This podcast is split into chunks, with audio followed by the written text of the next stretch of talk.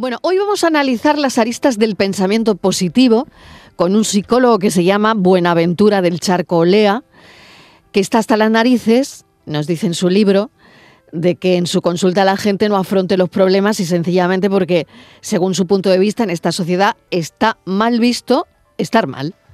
Así que mm, este psicólogo plantea que no hay que ser optimista y feliz todo el rato. Y entre sus propuestas está bajarse ya de ese unicornio que vomita arcoiris. Buenaventura del Charcolea, bienvenido. Hola, ¿qué tal? ¿Cómo estás, Marlon? El libro se llama Hasta los cojones del pensamiento positivo, que se llama así, ¿eh? que disculpen, pero que yo leo lo que está aquí puesto en el libro. Hasta ahí mismo. Hasta ahí mismo. Vale. Bueno, a ver, cuéntanos. Bueno, pues la verdad esto es que, viene de... Bueno, yo siempre digo que, a diferencia de, todos estos gurús motivacionales que hay hoy en día, eh, yo me considero un psicólogo de trinchera, ¿vale? Yo soy una persona que durante, independientemente de, de mi actividad docente como profesor universitario, yo me dedico 30 horas a la semana a, atender a gente que, lo está pasando mal, que, está atravesando una crisis en su vida, o, que tiene depresión, o que tiene ansiedad, y les intento ayudar a salir del pozo. ¿no? Y entonces eh, lo que empecé a, ver era que cada vez más eh, mis pacientes cuando venían a consulta, aparte del problema por el que venían, venían con un profundo sentimiento de culpa y vergüenza. ¿no? Y venían sintiéndose muy mal porque, porque claro, eh, parecía que ahora eran personas tóxicas, parecía que el problema era que ellos no le estaban echando suficientes ganas, parecía que el problema era que no estaban saliendo de su zona de confort, ¿no? Y esto me pareció terriblemente cruel, porque uno de los reduccionismos que tiene este pensamiento es el hecho de que simplemente es una cuestión de si quieres puedes, ¿no? Y me parece que a veces la realidad es bastante más complicada que eso y de alguna manera están culpabilizando a la gente por algo tan normal como sentirte mal cuando te pasa una putada. Que no siempre si quieres puedes. Bueno, eh, lo que han dicho mis compañeros del vaso, ¿qué te parece? Porque sé que esto lo hiciste en una clase em, que das en la universidad con eh, futuros psicólogos, ¿no? Sí, cuando, cuando era cuando vivía en Madrid y era profesor universitario, además ya de, de psicólogos de especialización, ¿vale? Eh, yo siempre empezaba las clases igual, que era que, empezaba la clase, me bebía un vaso a la, mitad, lo ponía encima de la mesa y le preguntaba a mis alumnos cómo veían el vaso, ¿no? Entonces, bueno, pues siempre mis alumnos me miraban así un poco con cara como de este hombre retrasado, y entonces todos me decían que, que evidentemente el vaso estaba medio lleno, ¿no? Entonces, cuando yo les preguntaba qué había que hacer, si un paciente decía que el vaso estaba medio vacío, ellos siempre me respondían que había que ayudarle a ver el vaso medio lleno porque verlo medio vacío era una distorsión de la realidad. Lo que yo les planteaba entonces es que verlo medio lleno es también una distorsión de la realidad. Simplemente es una distorsión más agradable o más optimista, pero desde luego hay una parte del vaso que no estás viendo, que es la parte que está vacía. Mi planteamiento y lo que yo intento decir es que si las personas solamente somos capaces de enfrentarnos a la adversidad cuando entendemos que tenemos el viento a favor, que nos va a salir bien. El, problema no es simplemente que muchas veces no pasaremos a la acción, sino sobre todo que estamos siendo muy poco leales y fieles a nosotros. O sea, de verdad yo solamente voy a enfrentarme a las cosas cuando veo un escenario favorable. Entonces, mi, planteamiento es un poco ese, ¿no? Que al final em, edulcoramos tanto la realidad y intentamos todo verlo como, como algo tan bonito que ocurren dos cosas. O culpabilizamos a la gente por tener tristeza, tener rabia, tener ansiedad, que son las reacciones normales cuando te pasan determinado tipo de cosas, de la misma manera que si, que, pues no sé, si, si, si yo me pillo un dedo con la puerta, por lo normal es sentir dolor de inflamación. Claro. Y no, creo que tienes, haya... tienes que decir, ay, no, pasa nada. Claro, no, me duele, no me duele, no me duele nada. Claro, ¿sabes? Y, y por otro lado, eh, me parece que aparte de esta culpabilización, pues eso, hay un mensaje muy cobarde de mira lo bueno, que los problemas se solucionarán solos. Yo creo que esto es tan absurdo como ir al médico, pues eso, con ese dedo roto porque me lo he pillado con la puerta y que el médico en vez de mirarme el dedo me diga, bueno, céntrese usted en la rodilla, que la tiene fenomenal, ¿no? Claro, totalmente. Bueno, a ver, que mm, quiero aquí intervenciones, sobre todo de... Punto número uno, ¿quién ha dicho que el vaso lo veía medio lleno, que no sé si ha sido Estivaliz. Yo, he sido. Venga, pues a ver. Bueno, yo le quería decir, yo no estoy muy de acuerdo, perdóname. Genial, Estivaliz. No estoy muy de acuerdo porque yo creo que sí es necesario ver el vaso medio lleno y creo que cuando te enfrentas a una situación tienes que hacerlo convencido, en este caso yo convencida de que lo vas a superar y lo vas a conseguir, porque es que si no, no tienes fuerza para pelear o conseguir eso que te has marcado. Bien es cierto que todos sabemos que no siempre se consigue. Es más, la vida a veces nos da más bofetones que alegrías, ¿no? Y a veces son más fracasos que triunfos los que vas consiguiendo en la vida.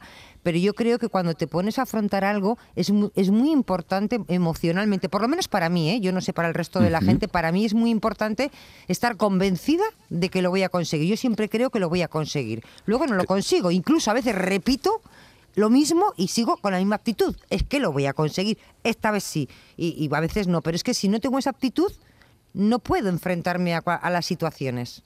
Pues mira, yo te voy a hacer un, par de, preguntas o de planteamientos que quizás es una cuestión de, ver las cosas desde, otra óptica.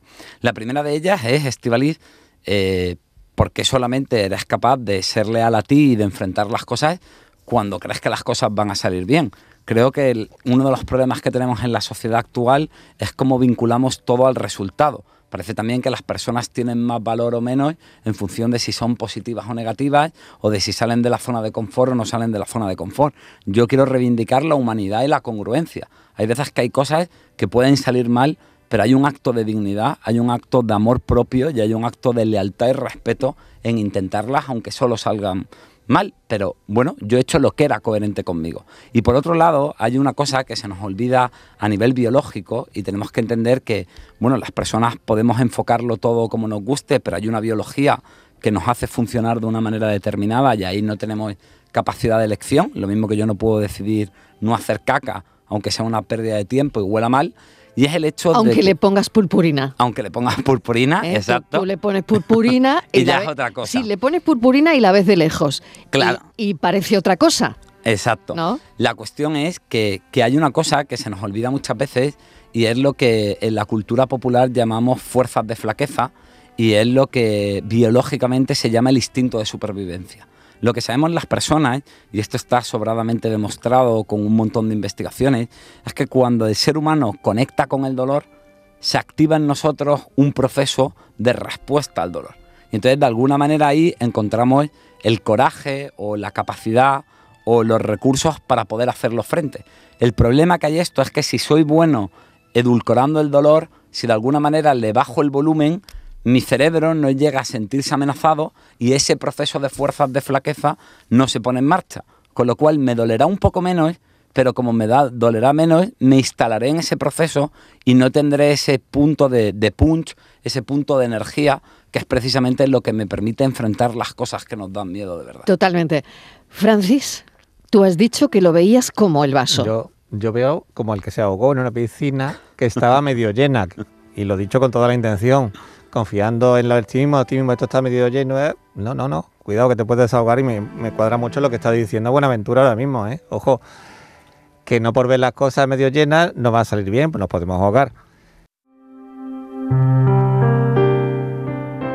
Por aterrizar estas ideas en algo más concreto y menos abstracto, vamos a poner un ejemplo. Esta vez no es de mis pacientes, sino de un espacio de televisión que, si no eres un chaval, posiblemente lo hayas visto o te suene la famosa serie del Doctor House. Por si no la has visto, te la cuento, y si la viste, te la recuerdo brevemente. La serie trata sobre un médico que es un genio y un sarcástico cachondo que te cagas. Me flipaba. Tenía un problema por una extraña enfermedad que le producía unos dolores terribles en la pierna, así que consumía bicodina, un opiáceo muy potente que usaba como calmante.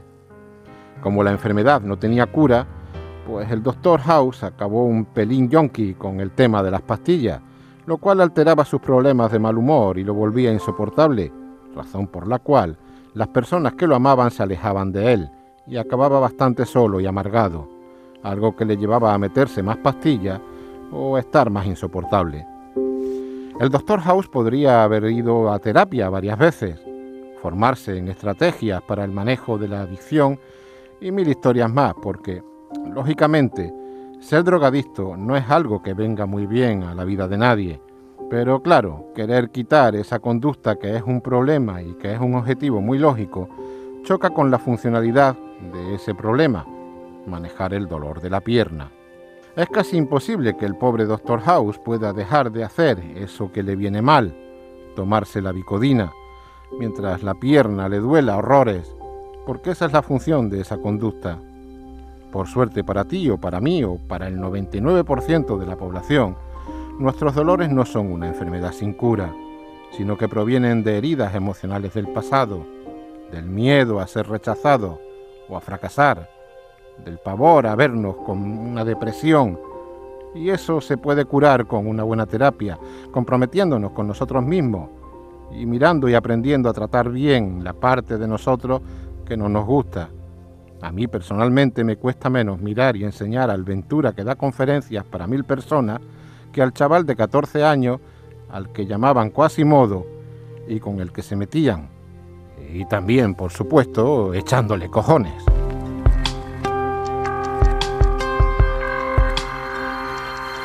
Y estamos hablando precisamente de eso, porque es así como se llama el libro, hasta los cojones del pensamiento positivo. Bueno, Buenaventura del Charco, que tendrá que contarnos el apellido, ya es como difícil para el cole, ¿no? Para cualquier niño. Eh, no sé si eso te hizo también eh, ser psicólogo o querer escudriñar un poco eh, los entresijos de, de, nuestra mente, ¿no? Y ayudar a la gente, no lo sé. Bueno, la verdad que, bueno, de verdad, a mí de pequeño me, hicieron bullying y no creo que esa fuese la razón que hizo que yo me dedicase a esto, pero sí que es verdad que, hay investigaciones que demuestran que la mayoría de los grandes psicólogos es gente que conoce bien el dolor. Y yo creo que es por esto, porque lo único que te ayuda de verdad a empatizar con un paciente y a entender lo que es pasarlo mal, lo que es sentirse vulnerable, lo que es sentir que no tiene mucho valor como individuo, es haber pasado por eso. Ahí yo creo que hay una parte del conocimiento que solamente lo entendemos cuando lo vivimos, ¿no? No simplemente estudiándolo. Y la otra parte de esto, pues, pues bueno, yo creo que me dedico a esto también por, por mi padre. Mi padre era, era médico, pero sí que era un médico de los de antes, ¿no? Era un médico que él decía que las palabras curaban más que las pastillas, ¿no? Y entonces mi padre siempre me transmitió que, que hay una cosa que, que es lo más democrático del mundo Fíjate, mi padre empezó siendo médico en, Pinos Puente, en un pueblecito pequeño de Granada, y acabó siendo aquí médico en, Marbella, director médico de Incosol, y bueno, médico personal del rey de Arabia Saudí, de, de Sean Connery, de Dalí, de, gente muy importante. Y él siempre decía que el dolor humano es la más democrática de las experiencias, porque todo el mundo es igual ante el sufrimiento. Y entonces ahí fue un poco donde yo entendí que, que por desgracia, la sanidad cada vez más la psicología incluida se está reduciendo a la técnica, a la receta, a la pastilla, al, truco, ¿no? Para aliviar el dolor, porque de alguna manera parece que el dolor molesta y porque nos hemos olvidado de algo que yo creo que es parte de, de la obligación de un sanitario y de cualquier persona que quiera ayudar, que no es solamente centrarse en el problema, sino sobre todo acompañar a la persona y darle apoyo y sostén en mm. eso que le ocurre. Volviendo a lo que nos estabas contando, ¿no? ¿Cómo vivías tú eso de pequeño, que tu padre fuese el médico de Sean Connery, eh, de gente tan conocida? ¿Cómo, ¿Cómo se vive eso de pequeño? Pues yo la verdad que, que, no me enteraba mucho de, la copla, ¿sabes? O sea, que mi padre era un Lo has sabido después, o te has dado cuenta Y claro, ya luego de mayor es cuando empiezas a entender determinado tipo de, de, cosas. Pero fíjate, yo creo que, que la gran lección que a mí me dio mi viejo fue cuando se murió, y, lo enterramos en su pueblo, en Pinos Puente, y, y entonces fue una imagen muy pintoresca en el funeral porque, porque, bueno, porque aparecieron allí pues, pues gente del pueblo, ¿no? gente de, de clase humilde y trabajadora, gente que recuerdo que cuando me daban las manos notaba los callos de, de trabajar en el campo y, y los veía sentados al lado de, de representantes de casas nobiliarias europeas, ¿no? Qué bueno eso. Y, creo que para mí eso eh, fue una gran lección que a mí me dio mi, padre con, la vida y, que la verdad que, es una de las cosas de las que estoy más orgulloso de él. ¿Escribes como hablas? Pues Lo digo por el título. pues la verdad es que sí, es verdad sí, que. ¿no? Y además, yo, he estado con el libro este fin de semana y es muy coloquial, como el título. Bueno, ¿no? sí, la, la verdad que para empezar, vamos a ser honestos, yo tengo la sutileza de la lencería de esparto, esa es la, la realidad. Hombre, el título del libro no, sutil no- no no es. lo deja a... Vamos, que, que lo dices claro. Pero por otro lado, también sí que es verdad que... Pero que hay- oye, con los pacientes eres igual. Sí, o sea, Sí, hay un... es que yo iba a eso. Te cuento. Bien. Mira, yo hago un, un tipo de psicoterapia que en España no es muy conocido, que es lo que se llaman las psicoterapias humanistas, ¿vale? Ujú. Que un poco lo que planteamos y va en la línea de todo esto que te he contado, en que nosotros creemos que realmente la herramienta más terapéutica que tiene el ser humano es la relación humana, más que la propia técnica, ¿no? Esto Ujú. que, que el, el médico que te coge la mano y te escucha, ¿no? Y eso está más demostrado científicamente que, que provoca una mejoría en los síntomas y tal. Pues imagínate si ocurre en medicina, imagínate en psicología, ¿no? Entonces, eh, en las psicoterapias humanistas, nosotros lo que planteamos es, que la psicoterapia no tiene que ser un encuentro tanto entre un profesional y un paciente, sino que sobre todo tiene que ser un encuentro entre dos personas. Porque si no, de alguna manera, lo que ocurre en la consulta luego no es extrapolable a la vida real. ¿no? Es decir, si, si tu psicólogo aguanta todo y tú eres un borde con tu psicólogo y tu psicólogo nunca te dice, oye, a- aprende a tratar a la gente bien, pues puede que con tu terapeuta te vaya muy bien, pero luego cuando quedas con tu amiga, si actúas igual, pues tu amiga no va a tener la paciencia y las tragaderas de tu terapeuta, ¿no? Entonces nosotros entendemos que, que el terapeuta tiene que, que- que ser empático, pero que también ser auténtico. Y eso es mostrarse tal y como el terapeuta es. También porque de alguna manera, y es por eso por lo que yo también en mi libro hablo tanto de, de cosas que me han pasado y hablo de mis propias mierdas y, y mis propias miserias, porque yo creo que hoy en día en, en- en el mundo del postureo. ¿no? Que, que todo es perfecto, todo es como para que le deja me gusta, todo el mundo parece que es súper feliz. El pensamiento positivo está en Instagram, ¿no? Exacto. Por ejemplo, no pasa nada feo, nunca. Claro, bueno, ¿no? Y, y la gente siempre sale ahí como metiendo tripa y más guapa de lo Ya, que parece y sí, su vida es más interesante de Vamos, lo que, que, yo también subo fotos así, pero Bueno, quiero decirte. lo- pero claro, una no tiene todos los días de. Exacto, ¿no? Claro. Es el sino de nuestra época. Entonces yo creo que hay algo muy eh, liberador y muy empático en, en poder decirle a otra persona, pues, pues mira, yo soy psicólogo y esto no me convierte en un iluminado ni me convierte en el Dalai Lama, eh, simplemente soy una persona y, y pasarlo mal es algo humano y es algo normal. Y no es esta idea de problema de muchos consuelos de tontos, sino que creo que en el dolor compartido y sobre todo en el dolor acompañado hay algo profundamente sanador, porque creo que el problema que tenemos con toda esta sociedad del postureo, del pensamiento positivo y del buenismo, es que eh, cuando tenemos un problema, lo que nos acaba haciendo más daño es la sensación de que hay algo en nosotros que está mal, de que soy gilipollas y por eso no lo soluciono, o por eso a mí me afecta cuando esto no me tendría que afectar. ¿no? Está claro, ¿no? Lo decía hace un momento, mm, la sensación de, de ser figurita de, de porcelana, porque si mi hijo suspende cinco, em, me tomo un ansiolítico, si me enfado en casa con mi marido por una tontería me tomo otro, si me... No lo sé, si al final estamos idealizando de tal manera eh, la sociedad que va a ser insoportable mm, vivir sin, no sé, lo que, lo que veíamos, lo que representas con el unicornio vomitando el arco iris. A mí me ha encantado. O sea, me ha encantado que vomite el arco iris, porque sinceramente, quizás estamos creando, e incluso a nuestros hijos, ¿no? Una sociedad de porcelana. Claro, o sea, yo creo que hay que entender que, que la vida es una pasada y la vida es muy bonita. Fíjate, a mí hay gente que me dice como que, que soy pesimista y yo creo que no. Yo creo que el optimista soy yo, porque yo creo que el pensamiento positivo sobreproteja a la gente, ¿no? Eres tan débil que no puedes ver el vaso medio vacío. Eres tan débil que tienes que taparlo todo con una sonrisa forzada o con una técnica de morder un boli para liberar endorfinas y no sé qué leches. No, no, yo creo que el optimismo está en decir, oye, pues hoy puedes estar jodido y mañana continuarás con tu vida. Esto puede dolerte, puede desgarrarte, puede enfadarte y tienes derecho a ello y tienes la capacidad de enfrentar eso. ocurre. Buscar herramientas, ¿no? Claro, y, y- y sobre todo eh, eh, responsabilizarnos de lo que ocurre. Y para mí la idea clave es que el ser humano está en contacto consigo mismo. O sea, yo, yo estoy en una relación conmigo mismo, no solo con los Mm. demás. Y yo puedo tratarme bien o puedo tratarme mal, ¿no? Y a mí me parece que cuando tengo tanto miedo al dolor que continuamente lo tengo que guardar debajo de la alfombra, cuando en vez de ser fiel a mí yo me obligo a estar bien, ¿vale? Eh, lo que estoy haciendo es una profunda traición a la parte de mí que sufre. Y yo creo que la parte de mí que sufre es la que más me necesita. No te voy a preguntar el, pensamiento de tantísimos gurús. Yo creo que ha salido más gente em, con esto que contamos del pensamiento positivo que gente que realmente escriba libros como el tuyo. eh, no sé si en contra, pero sí como dando un toque de atención, ¿no?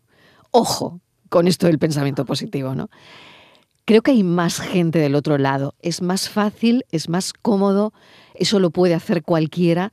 Y en cambio, cuando estás analizando o, dando ese toque de atención, realmente tienes, tienes que estar preparado para ello, ¿no? Tienes que ser psicólogo, ¿no? Bueno, eh, he de reconocer y... De ahí no sé si intrusismo o no, Bueno, también a claro. los gurús del pensamiento positivo. Bueno, que también muchos son psiquiatras y psicólogos, ¿no? O sea, yo he de reconocer que no creo que sea una cuestión de altura intelectual. Yo no creo que yo sea un tío como mucho más listo que esa gente. Y desde luego hay algo que es indiscutible, que esa gente es una comunicadora que flipas. O sea, gente que, que transmite realmente bien lo que, lo que transmite, ¿no? Y creo que además precisamente el problema es que que como lo transmite muy bien y que además muchas veces eh, lo venden con un barniz de, de ciencia, ¿no? sí, pues- bueno, es que llenan estadios, ¿no? Claro, parece llenan, como mucho llenan más... salas de conferencias. Tal cual. O sea, Sí. son, son los nuevos Llenazos- Rolling Stones. ¿sabes? Llenazos totales. Claro, sí, sí, sí. total. Y entonces, eh, eh, yo creo que, que, que el problema Pero es- perdón, también la gente necesita eso. Porque Bueno- si no, no irían a verlo, ¿no? Bueno, yo creo para, para que la gente se mueva, compre una entrada para ver un gurú del positivismo, eh, yo lo necesito, ¿no? Bueno, la gente lo le, le hace falta. yo ¿no? creo que No lo el- sé, a ver qué piensas. Para mí el planteamiento es que, claro, eso es lo que nos gustaría a todos. ¿Sabes, Mariló? Porque, Mm. porque joder, o sea, imagínate que yo te digo que hay una técnica psicológica Mm, que si tú aprendes a, a manejarla, Voy a estar bien. vas a ser 100% feliz y el dolor de la vida no te va a afectar. Dímela ya. O sea, ¿dónde hay que firmar? Te, lo- te lo prometo. O sea, me, me- me- me- me meto yo mi libro por el culo y me tatúo la cara de ese señor en el pecho, ¿entiendes? O sea, es lo que nos gustaría a todos, ¿sabes? Lo que pasa es que para mí el pensamiento positivo se parece mucho más a una telenovela rosa, de esas en las que te escapas de tu realidad porque es todo lo que te gustaría, ¿sabes? O a la pornografía, en la que todo es estéticamente bonito, fácil y sencillo, pero creo que todos sabemos que el amor de verdad se parece muy poco a la telenovela y que el sexo real se parece muy poco al porno. De hecho, si intentas algo de lo que ves ahí, lo más probable es que te acabe doliendo la espalda porque son unas posturas imposibles, ¿sabes? Hay que ser del circo del sol para hacer aquello. Entonces yo creo que esto es lo que ocurre, que todo eso en el momento suena muy bien, en el momento te crea una fantasía edulcorada, pero que eso luego no aguanta un asalto en la vida real. Y si no, yo le planteo un poco a, a todos los que nos están oyendo y, y te planteo a ti, Mariló, que cuántas veces hemos intentado aplicar esas recetas y cuántas veces han funcionado realmente. Llevamos más de 10 años con este tema del pensamiento positivo y en los últimos años las tasas de enfermedad mental han aumentado un 300% en Y los suicidios, ¿eh? que ahora Entonces, nos ponemos serios. Me parece que es evidente que, que es que esto no está funcionando. Y mira, si fuera un engañabobos, si fuera una estafa, pues bueno, pues, pues sin más. Pero el problema es que lo que, lo que más sabemos a día de hoy es que esto es profundamente iatrogénico, que simplemente es la palabra culta y fina que De los psicólogos. los profesionales de salud mental para decir algo que es malísimo que te cagas, ¿vale? Es decir, que es algo que provoca enfermedad. Mira, en psicología hay un montón de escuelas, ¿no? Yo antes te he hablado de que soy humanista y tal. Hay más de 192 tipos de psicoterapias reconocidas. Sin embargo, hay una única cosa en la que estamos de acuerdo todos los modelos de psicoterapia. Y es que lo más dañino que podemos hacer es reprimir los pensamientos y las emociones desagradables. Cuando hacemos eso, se convierten en obsesión, se convierten en ansiedad, se convierten en, en, en algo que sale con tanta furia que ya no lo puedo aguantar, ¿no? Típico algo te molesta, te callas un día, te callas dos y el cuarto explotas y, y la lías pardaca por no haberlo dicho a tiempo, o nos volvemos esclavos de lo que hacemos para tapar esas emociones. Las compras, el consumo de sustancias, Mm. incluso cosas buenas como el deporte, que se pueden volver muy enfermizas. Entonces, lo que tenemos claro es que hay que entender que hay emociones que son desagradables, pero que en el fondo son terriblemente adaptativas porque nos permiten hacer frente a los problemas. Es decir, si a mí alguien me está haciendo daño, la rabia puede parecer muy fea, pero la rabia es lo que me ayuda a defenderme. ¿Vale? Si a mí eh, algo me duele y me pone muy triste, eh, pues por ejemplo, mira, cuando, murieron mi madre, que murió después de un cáncer muy largo y un proceso muy duro, yo estuve un tiempo pues, pues muy triste llorando a mi madre. La primera idea es que creo que eso era lo coherente. O sea, vaya hijo puta soy, si mi madre se muere, a mí me da igual, ¿no? O sea, mm. que la gente dirá que tóxico. Yo creo que es lo normal. La segunda idea es que después de un proceso tan largo de médicos, de hospitalizaciones, mi padre además había muerto solo hacía dos años, o sea, un proceso realmente difícil, yo necesitaba descansar. Y yo necesitaba estar en una cama llorando, asustado, pensando qué iba a hacer con mi vida. Porque esto es otra de las cosas, el pensamiento positivo te dice, mira lo bueno, oye, es que tu problema va a estar ahí. Y tu problema va a estar ahí hasta que lo resuelvas. Y yo no sé tú, pero yo solamente sé resolver algo que entiendo, y quizá yo soy muy estúpido, Marilo, pero yo para entender algo necesito analizarlo y mirarlo.